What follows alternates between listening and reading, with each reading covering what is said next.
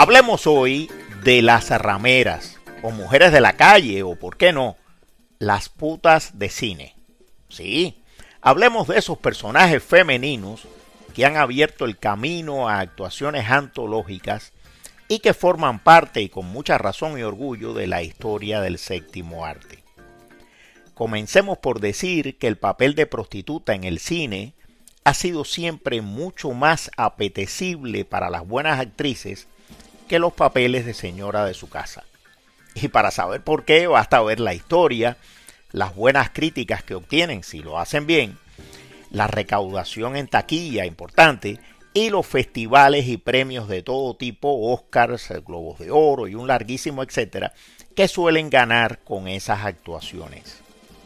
La primera gran actriz que domina la pantalla en su papel de prostituta es Marlene Dietrich.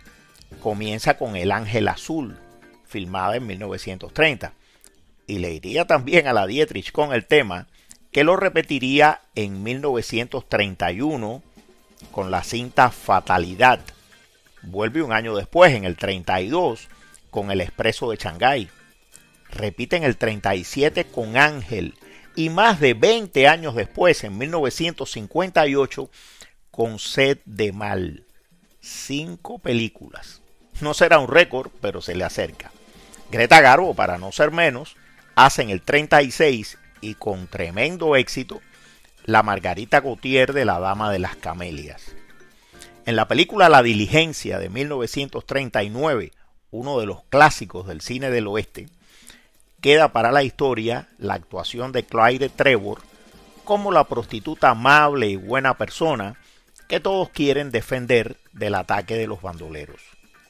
Los años 50 y 60 son pródigos en actuaciones casi mitológicas. Johnny Guitar del 54 con John Crawford y Las noches de Caviria del año 57 con la soberbia Julieta Massina. Esos años nos traen también a Liz Taylor, una Liz Taylor muy joven, en el 60 con Una mujer marcada. Nos traen también a la excepcional Desayuno con Diamantes en el 61 con Audrey Hepburn. Qué música, ¿eh? y en el 62 a la temperamental Anna Magnani en Mama Roma de Pasolini.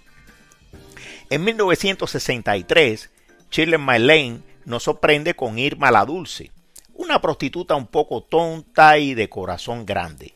Y, y esta es una cinta para mí excepcional, Buñuel filma Bella de Día, con la extraordinaria actuación de Catherine Deneuve. En el 71 Jane Fonda se encarna en Clut y la polifacética Isabel Pisano en el 78 nos trae Bilbao, que no, no es la ciudad española, sino el nombre de una prostituta. Jodie Foster, una Jodie Foster de 15 años de edad, valiéndose de su hermana de 18 como doble en las escenas escabrosas, desata el escándalo en el 76 con la prostituta infantil de Taxi Driver. Para competir, la controvertida Brooke Shields, a instancias de su avariciosa y aún más controvertida mamá, filma en el 78 junto a Susan Sarandon Pretty Baby. Aquí tienen, dos por el precio de una.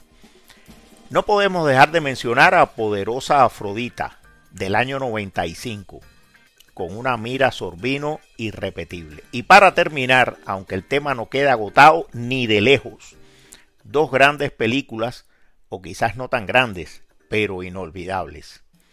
La entrañable prostituta que borda Julia Roberts en Pretty Woman en el año 90, una de esas películas que terminan bien, y por el otro lado, una de las que terminan mal, muy mal, Monster del 2003, con la increíble actuación de Charlize Theron. No olvidemos, me parece apropiado señalarlo, que para la mayoría de nosotros un hombre público suele ser un personaje respetable. Y sin embargo, una mujer pública no lo es. Y eso es machista. E injusto, muy injusto.